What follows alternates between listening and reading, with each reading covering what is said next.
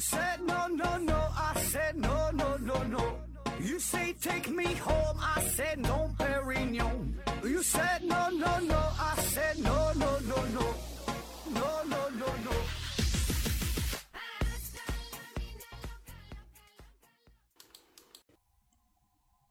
拼命探索，不计后果。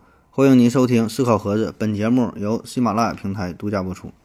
呃，今天呢还是回答听友的问题。第一个问题，生锈的盖波加提问说：盒子老师，现在的货币大多呢是以贵金属为锚定物。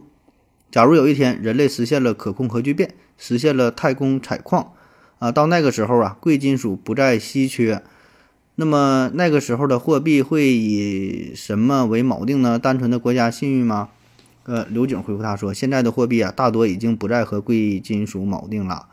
现在的货币大多就是就是靠这个呃和国家信用挂钩，包括美元和 RMB 啊。说这个货币和贵金属之间的关系，嗯，原来呀有一个叫做布雷顿森林体系啊，这是在二战之后呃形成的这么一个以美国为中心的国际货币体系。”它的最核心内容呢，就是美元和黄金挂钩，哎，就是你说的这个钱啊，要跟贵金属挂钩啊。布雷顿森林体系，哎，最开始它就是就是这么个设想啊，这么整的。然后呢，其他货币呢再跟美元挂钩，那这想法挺好，但是真正实施也就二十多年，在一九七一年八月十五号，尼克松政府就宣布这个布雷顿森林体系崩溃啊。崩溃的直接原因就是美国通货膨胀，然后黄金储备越来越少。那进而呢，爆发了这个经济危机啊，这个是算是直接原因，而更根本的原因呢，就是这个体系本身呢，它有缺陷，它有不可调和的矛盾，那必然会崩溃。因为啥呢？这个黄金的总量是不变的，对吧？就是就是它这个贵金属，它金子它就这么多啊，但是我们需要的钱呢是越来越多，然后你把这个钱和这个黄金呢硬性的绑在了一起，那么这个世界这这运行啊发展呐，对吧？它必然会达到一个上限儿，那所以到这个时候怎么办哈？唯一的办法就是把原有的硬性的绑定给打破，那布雷顿森森林体系就就瓦解啊。那为啥说这个事儿哈？那么介绍的介绍的这个布雷顿森林体系啊，和你问的这个问题啊，呃，看似一毛钱关系也没有啊，但实际上呢，确实也没有什么关系啊。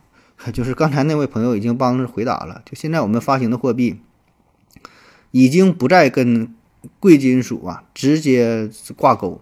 就是靠着国家信誉作为保障，对吧？现在你说你拿着一片纸儿，哎，这叫钱，对吧？这不就一张纸儿吗？拿这个你上班挣钱，给你开工资，给你这个纸儿，你也同意，然后你拿这个纸儿去买东西，哎，人家也认。你说这事很奇怪，对吧？这个纸儿怎么就能得到认可呢？那背后就是靠国家信誉作为保障，对吧？让他拥有一定的购买力啊。所以换句话说，如果是没有国家信誉的话，或者是这个国家非常动荡的话，今天给你开工资了，明天政府倒台了，你拿这个再拿这钱去买东西，人家不认了，啊，对吧？到那个时候，不管是你是富豪啊，你有多少钱都没有用了，啊，所以现在背后这个背后就是靠着国家信誉作为保障的。下一个问题，刘家欢提问说，呃，何总，我对传统医学呀充满了怀疑，传统医学领域可以说是鱼目混珠，骗子很多，比如养生保健的骗局。比如电视上各种动不动就违背了祖训的假大师，好像稍微包装一下就能成为，呃，就能是个伪装成老中医。呃，我想问的是，在现在医疗体系之下，正规医学、正规医院的正规医生需要什么样的医学专业或者什么样的学历背景才能才能成为医生？都有哪些硬性的条件啊？如果一个人没有专业的医学背景，有没有可能通过非正规手段混进正规的？医学体系当中啊，如果可以混入的话，大概是什么情况？呃，下边有人回复他说：“想想以前，嗯，顶职当医生的妓女、修女，改造当医生的护士，赤脚医生培训的，都不是干得了，呃，都不是干得了，什么意思？说人勤快、心眼儿，活儿不懂多问啊。”下边有人回复他说：“我觉得不太可能，门槛太高，一堆药。”的有专门名词都没听过，这玩意儿不像文科专业毕业还能糊弄糊弄啊！外人一看见手术刀，看这个解剖啊，这个人都麻了啊！呃，反正就说这个，说这个，他说医学这个话题啊，嗯，首先我想纠正一下，就是你这个问题这里边有一个描述不准确的地方，或者是有个逻辑的错误。那你看，你说你对传统医学充满了怀疑，说传统医学，呃，传统医学领域当中鱼目混珠，骗子很多啊，然后说你就不相信这个事儿啊？我我首先纠正一下，你说这个是完全两码回事儿啊，就是就是确实传统医学领域当中有很多的骗子，对吧？确实有啊，打着这个老中医的旗号，然后去骗钱的、卖假药的，这个确实有啊。然后你说你对这个传统医学充满了怀疑。啊，那么充满怀疑，这也是你个人的态度，对吧？你你可以怀疑一切，对吧？这也没有任何问题。但是你把这两个事儿放在一起，再加上因果关系的话，我觉得这就不对了啊。也就是说，如果你怀疑传统医学，OK，没有问题哈，你你可以去怀疑这个东西，对吧？就是比如说传统医学本身有一些弊端的，有一些理论上不充分的地方，你可以去怀疑它，对吧？但是你并不能因为一些骗子，因为这个领域鱼目混珠，你怀疑传统医学。这是两码事儿啊！就换句话说，你讨厌苹果手机，OK 没有问题啊，你可以讨厌任何一个手机。你讨厌苹果手机，呃，感觉它设计的不好，感觉它这个系统不好，如何如何都行这都是你不喜欢的原因。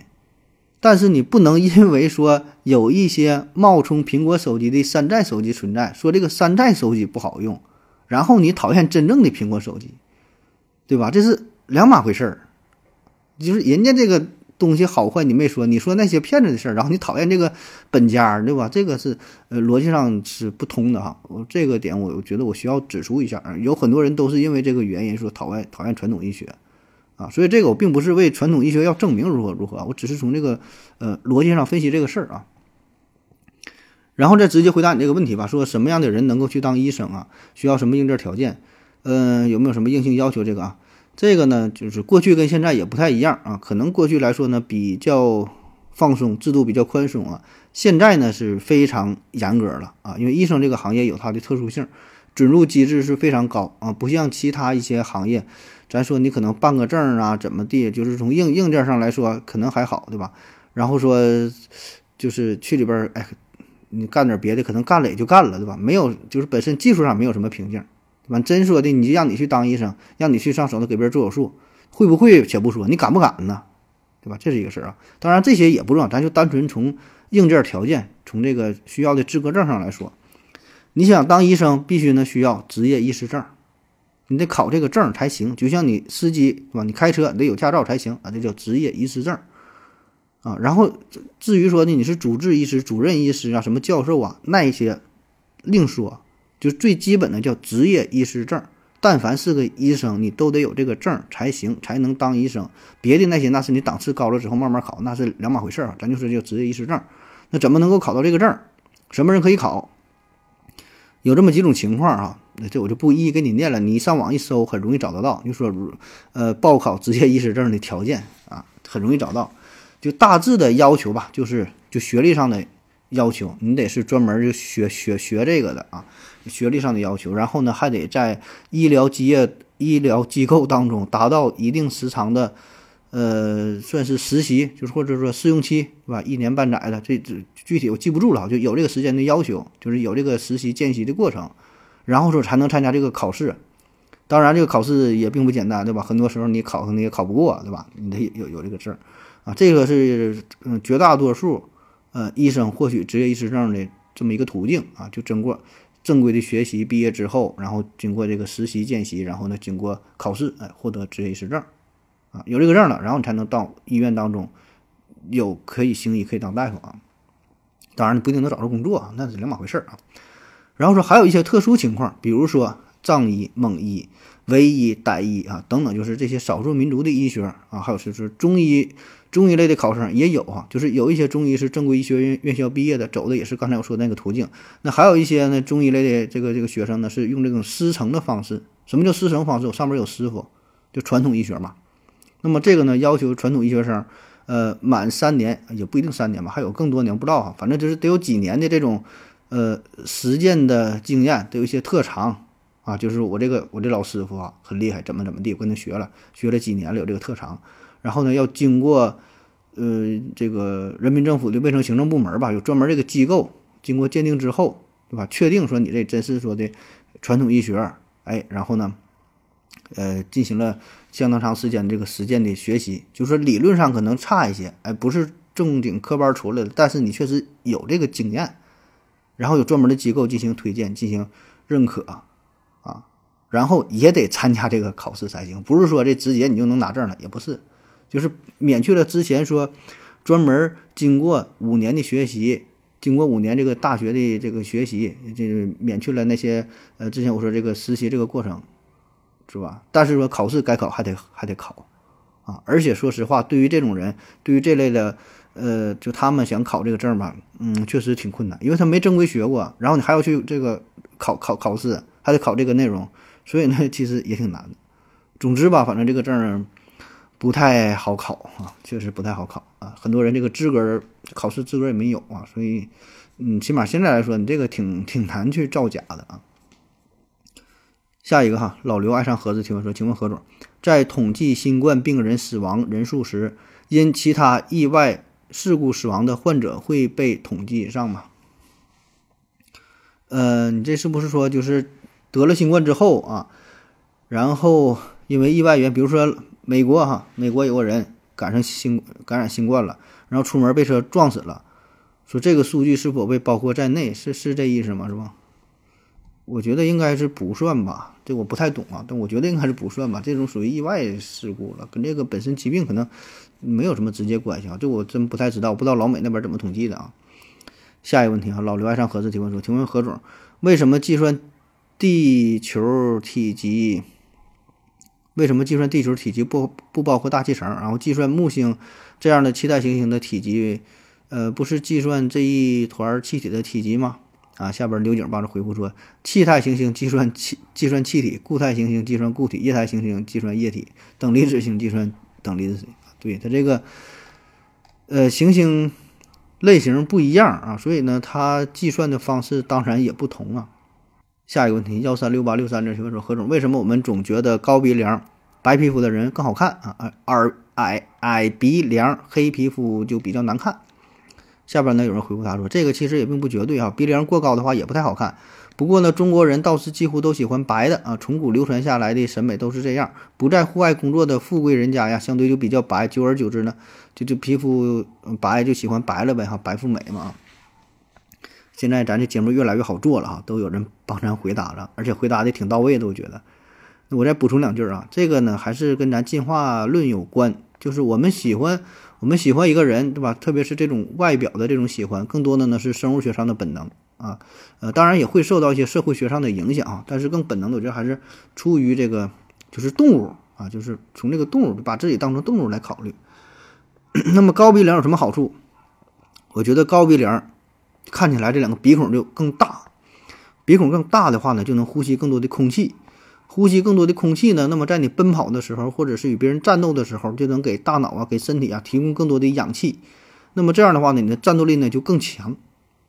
而我们喜欢大眼睛呢，就是就因为你眼睛大的话吧，给人的感觉你的视野就更加的开阔，能够看看更广阔的地方，能够提前发现猎物，提前发现危险，提前看到敌人。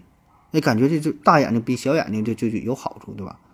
啊，虽然就是其实大眼睛和小眼睛这个视力范围差不多，都是看的远近的都差不多，可是我们心理上会这样认为，所以我们喜欢高鼻梁，喜欢大眼睛。另一方面，也就证明我们战斗力很强，对吧？那么为什么喜欢这种大胸的？大胸就意味着啥？你以后的，就是哺乳后代的时候，就奶水比较足啊，对吧？你喜欢大胸，你喜欢大长腿，为啥喜欢大长腿？大长腿跑得快呀，就你看这些，本质上都是生物学上的这种这种这种本能。啊，当然后后续的又结合了一些，呃，这个社会学上的这个因素吧，啊，所以这些综合在一起啊。那么这里边有个问题哈，那按这个道理来说的话，我们应该喜欢这个皮肤更黑、色深的才对啊。你色深的话，经常在户外活动，你个战斗力不越强嘛，对吧？那么这个咋回事啊？你看我再给你解释一下啊，这就是因为啥呢？我们喜欢白的，是我们喜欢这种又白又能活下来的。这也就意味着呀，它有更高的优越性。就像刚才那位朋友说的，那在过去得是大户人家的小姐啊，常常年在这个屋里边待着，大门不出二门不迈，哎，搁屋里也不用干活，哎，所以皮肤保养的非常好。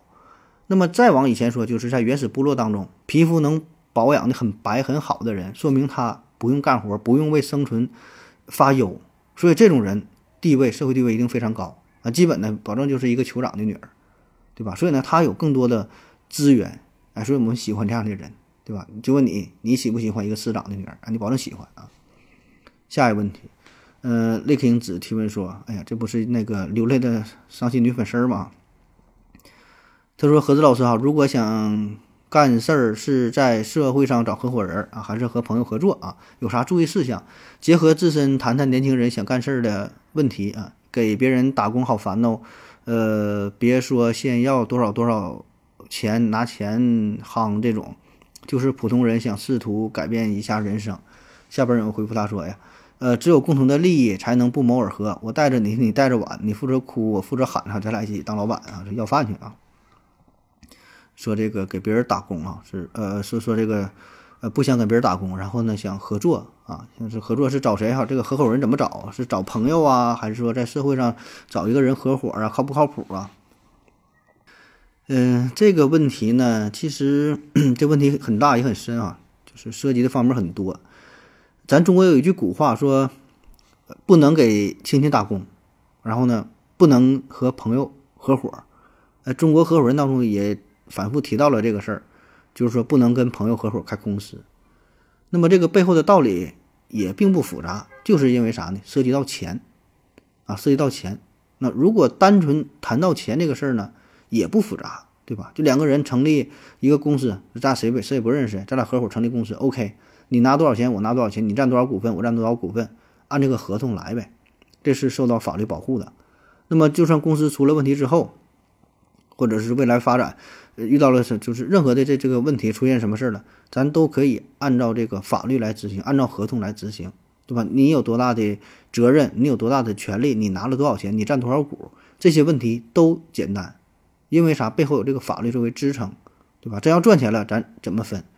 对吧？你拿就不是赚了一千万，是你拿七百万，我我分三百万还怎么的，对吧？都有合同上，都都有这个，呃，事先都规定好了。就赔了怎么赔，是吧？赔了赔了一百块钱，是你掏七十，我掏三十，怎么分，对吧？这都容易计算，有法律跟着呢，谁也跑不了。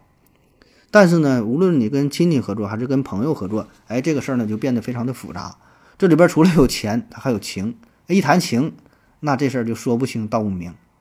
啊，所以咱才有那句话嘛，叫亲兄弟明算账，啊，就是就是啥呢？兄弟之间，你说也也得把这个钱这个事儿，就是涉及到钱，就得把钱这个事儿单拎出来，里边就别夹杂太多的感情，要不然这个账你算不明白。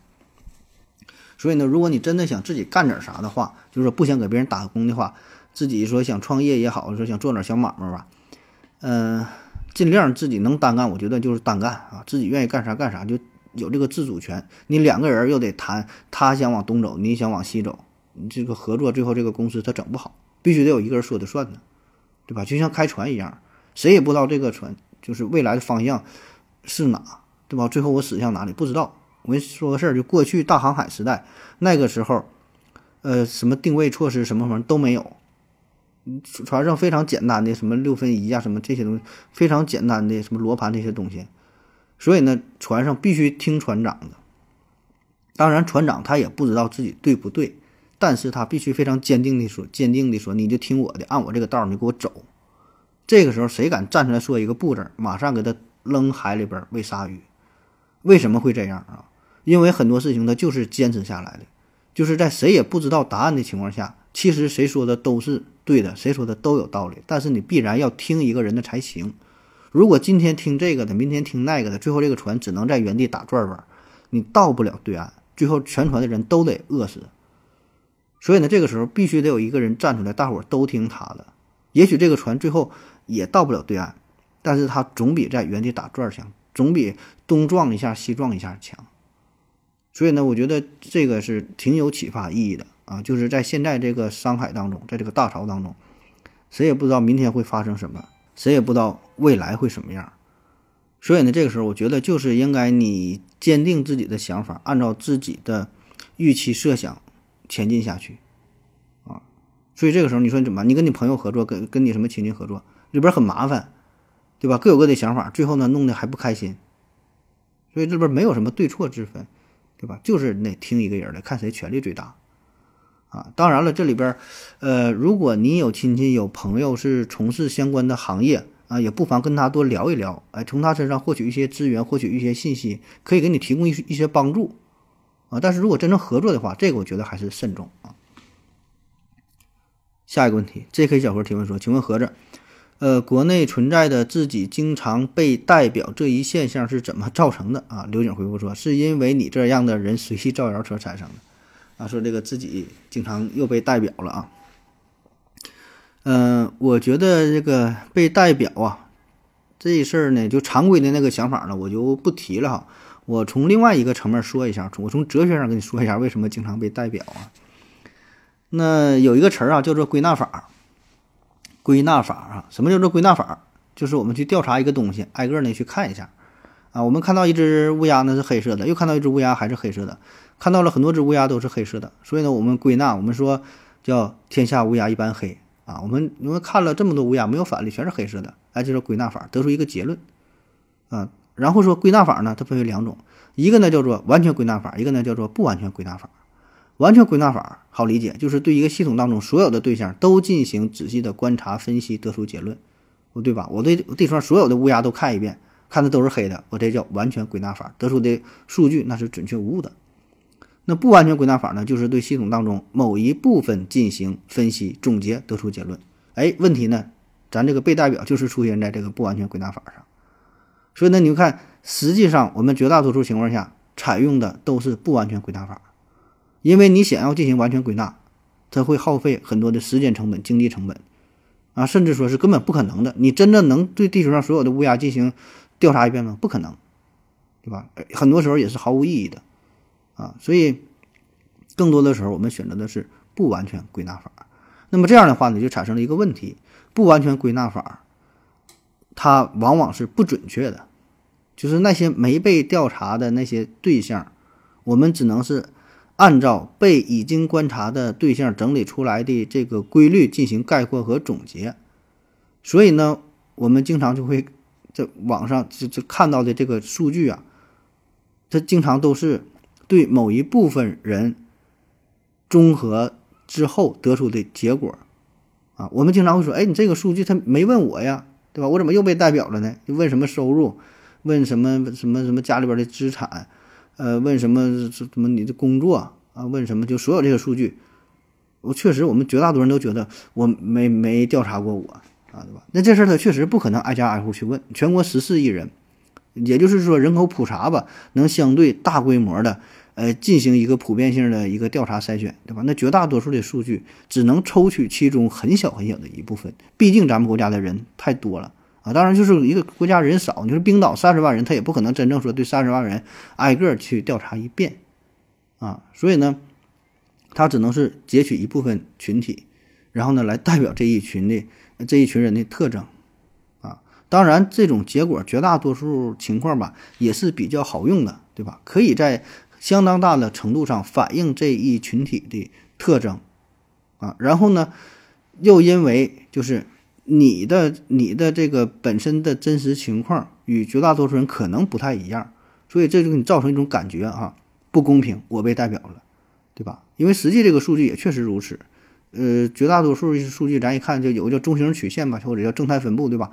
那那那很多人是集中在绝大多数人集中在中间，那你确实你挣的很少啊，也有挣的很多的。然后有一部分人就挣的很少的人，他就觉得，哎，我不对呀，你把我给代表了，你你又怎么怎么地了啊？确实有这种情况发生。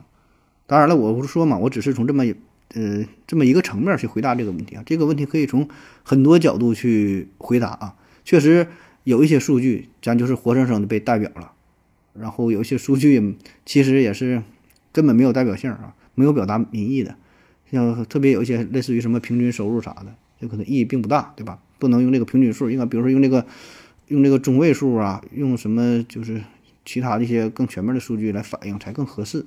这是另外一个话题了啊。下一个问题，J.K. 小何提问说：“请问盒子，从这个制度设计方面，怎么可以缓和贫富差距啊？怎么可以缓和贫富差距？”然后刘景回复他说：“专业的事情由专业的人解决，比如说美国总统啊，说缓和贫贫富差距啊。”这都这都问题都是又这么大的事儿啊，嗯，其实想完全混这个缓和贫富差距吧，也不难，很简单啊。难的是啥呢？就是在缩小贫富差距之后，是否会真的会带来你想象的那种好的结果？那对于咱们穷人来说，哈，咱们会觉得这结果当然好，对吧？因为这个，因为我们很穷嘛。你缩小贫富差距平均了之后，我们是不是会生活会好一点呢？可是从国家层面来说呀，从宏观层面来看，哈，未必如此。我们总说叫不患贫，患不均。可是你真正说学习像朝鲜那么去过，对吧？过着非常平均的日子，非常平均的生活，可是都很穷，你愿意吗？就大伙儿都穷，啊，就是你现在你是一个月挣两千，完有人一个月挣两万，你不开心？那试想一下，如果我们都是一个月挣一千，你真的就开心吗？对吧？你当然那时候觉得哎很平均啊，大伙儿都这样，谁也不看谁，可能会很幸福。都说这个幸福是比出来的，可是你真正设想一下，就回到原来的那种状态，你愿意吗？可能也未必，对吧？那么再上升到国家层面，这保证也不是好事儿。所以呢，这个贫富差距是不是我们单纯看到的表面的时候把这个钱平均分配开？这里边涉及的方面很多哈，我跟你说一下，就是这个社会财富的分配吧，它有这么几步哈。大体来说吧，我简单介绍介绍。第一步分配呢是。遵循效率原则，啥叫效率原则？它就是通过这个市场机制，使一批善于创新的、有知识的、有能力的、有干劲儿的、想拼搏的人，他们就会获得更多的财富，就鼓励他们先富裕起来，叫效率原则嘛。追寻的是什么效率？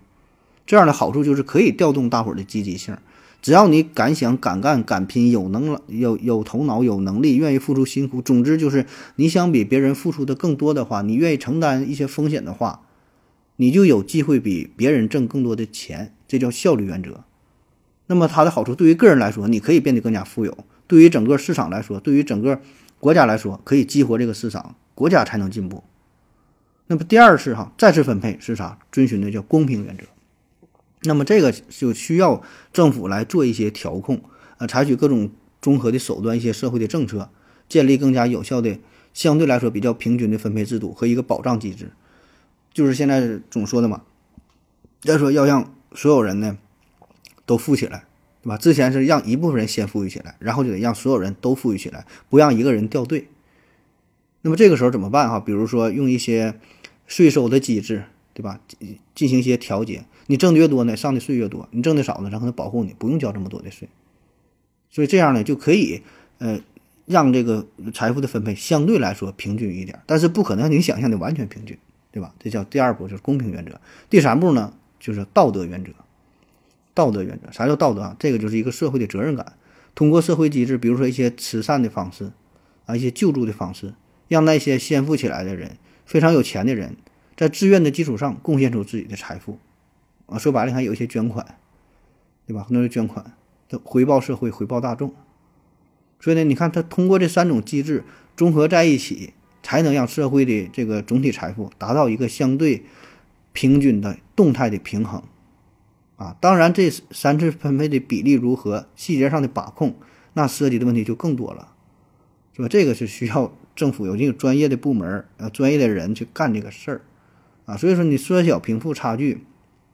不像你想象的那样，表面的那么简单，所有钱都拿出来，大伙儿平均一分，对吧？那你你要这样的话，那这个国家可能它并不像你想象的，仍然能够这么好的发展下去啊。假如说现在把马云马云钱拿出来，大伙儿这这一平分一下，对吧？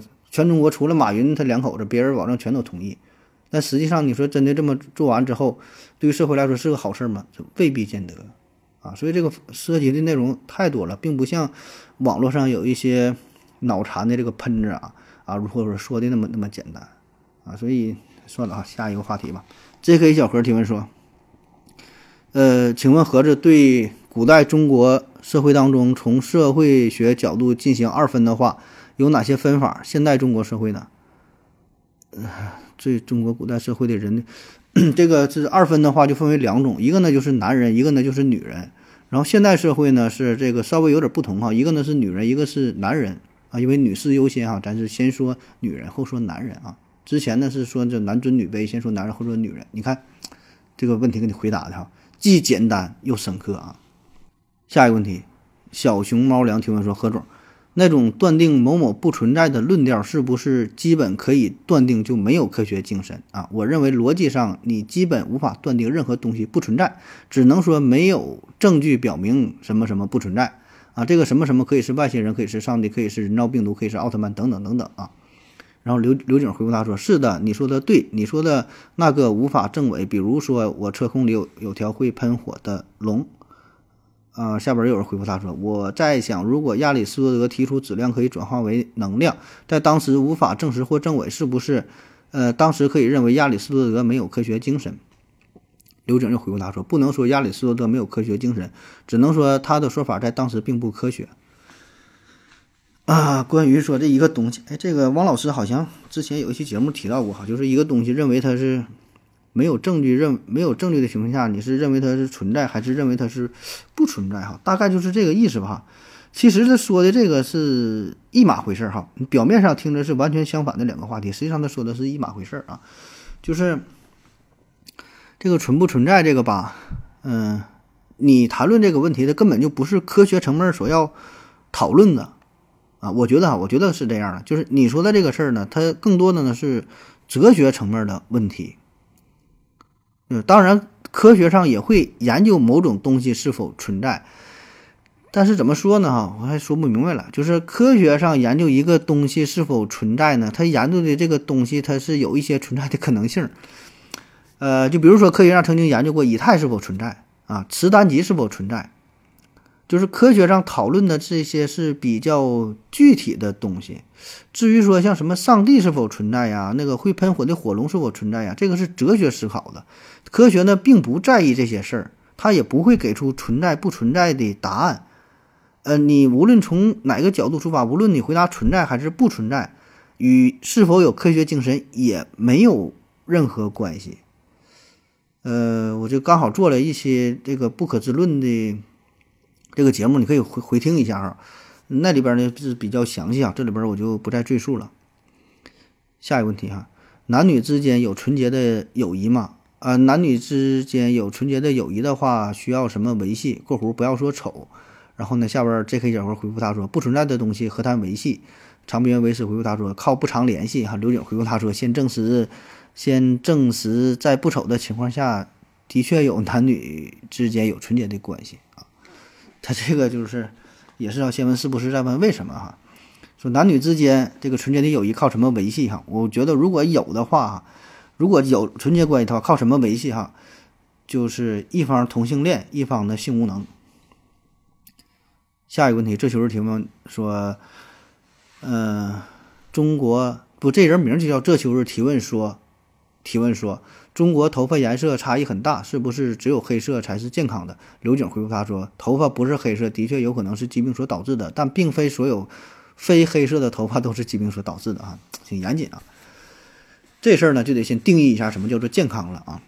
就我们中国人绝大多数人的头发都是黑色的，但是呢，呃，有很多种情况头发也不是黑色的，但是也很健康哈。比如说这个随着年龄的变化，有一些人上了年纪，头发会变白。”啊，变得斑驳，但是你不能说人家不健康。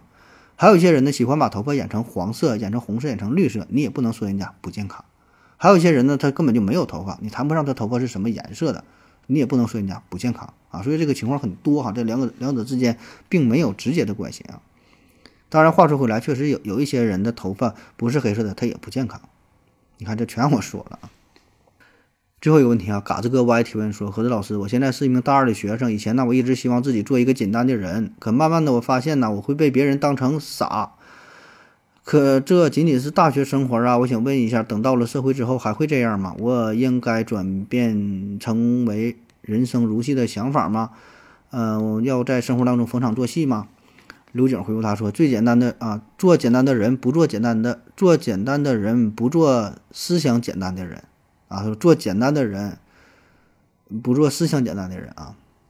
嘎子哥回复他说：“看到后豁然开朗，感谢你的回复啊。”呃，说这个这朋友这个事儿啊，我先给自己打个广告哈。最近我们做了一期关于职场的节目，那个那个麦克说哈，麦克说做了一个关于职场的节目，你可以你可以可以听一下关于职场的话题话题哈。你搜一下麦克说，麦克说。客是客人的客，麦是麦子的麦，大麦小麦的麦，客人的客，说话的说。咱做了一个职场的节目，我觉得可以给你带来一些启示哈。那里边聊的挺深入的啊，可以给你，我感觉可以带来一些启发啊。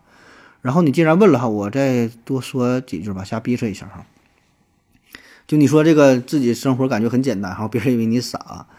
这个简单和傻吧，这是两回事儿。简单不等于傻啊，就是或许就是在某些表现上，呃，简单和傻它表现的相同，就是傻子和简单的人都会这么去做，但本质上完全不同，对吧？这是两种不同的生活态度。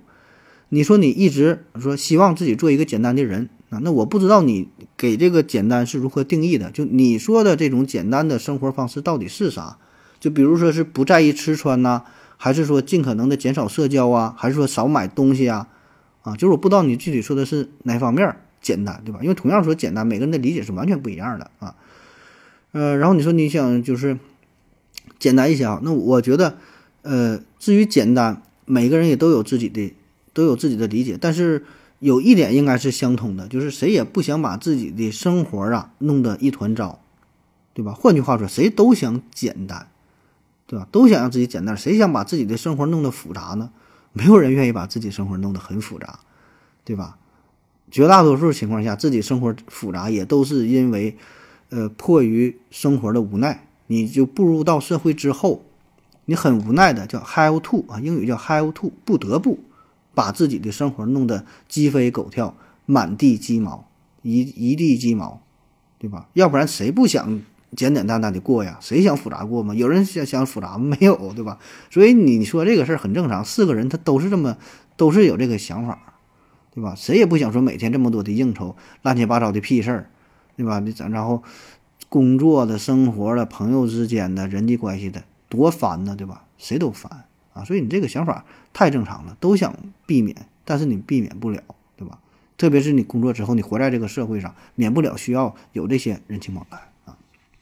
当然了，如果你足够强大的话啊，你确实也可以拒绝掉这些交往啊。那我这里说的强大的话，既包括你内心的强大，包括你精神的强大，包括你经济实力的强大，物质的强大啊，就是你物质和精神都强大了，你的生活自然就简单了。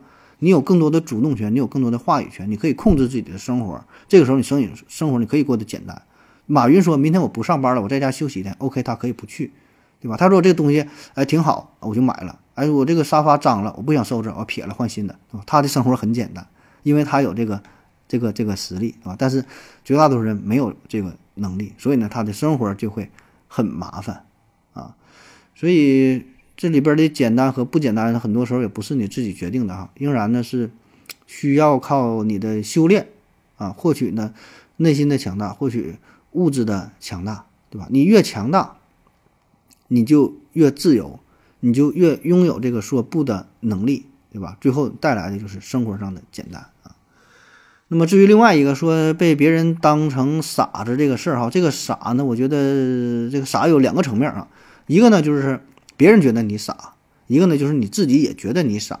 如果只是别人觉得你傻，我觉得这个无所谓，对吧？就是一个人觉得另外一个人傻，这个事儿太正常了啊。社会它本身就是如此啊。在大街上，两个人彼此看了一眼，都觉得对方是傻逼，啊，就三观不同啊，不足为谋，彼此说一声傻逼哈，再见，OK，不必过多的交流啊，这是最好的结果，对吧？社会的常态就是如此啊，不管是现实生活当中，在网络上。微信群当中，对吧？都觉得对方是傻逼，啊，其实就是三观不同啊。也许是并不存在着本质上的这个这个矛盾不可调和的，没有。很多时候就是对待事情的理解不一样，人生的经历不一样，看的书不一样，啊，所以这个时候无所谓。别人觉得你傻，那就傻吧，啊，那如果你自己觉得自己傻，那这个时候就需要做出一些改变了。你自己都觉得自己傻的话，那你就有一些问题了，对吧？至于你怎么改变，这个您靠您自己调节啊。所以，总之吧，这送你最后一句话就是：做人呢要善良，但是呢要带有一些锋芒啊。好了，感谢您各位收听，谢谢大家，再见。感谢您的聆听。如果您也想提问的话，请在喜马拉雅平台搜索“西西弗斯 FM”，在最新一期的节目下方留言即可。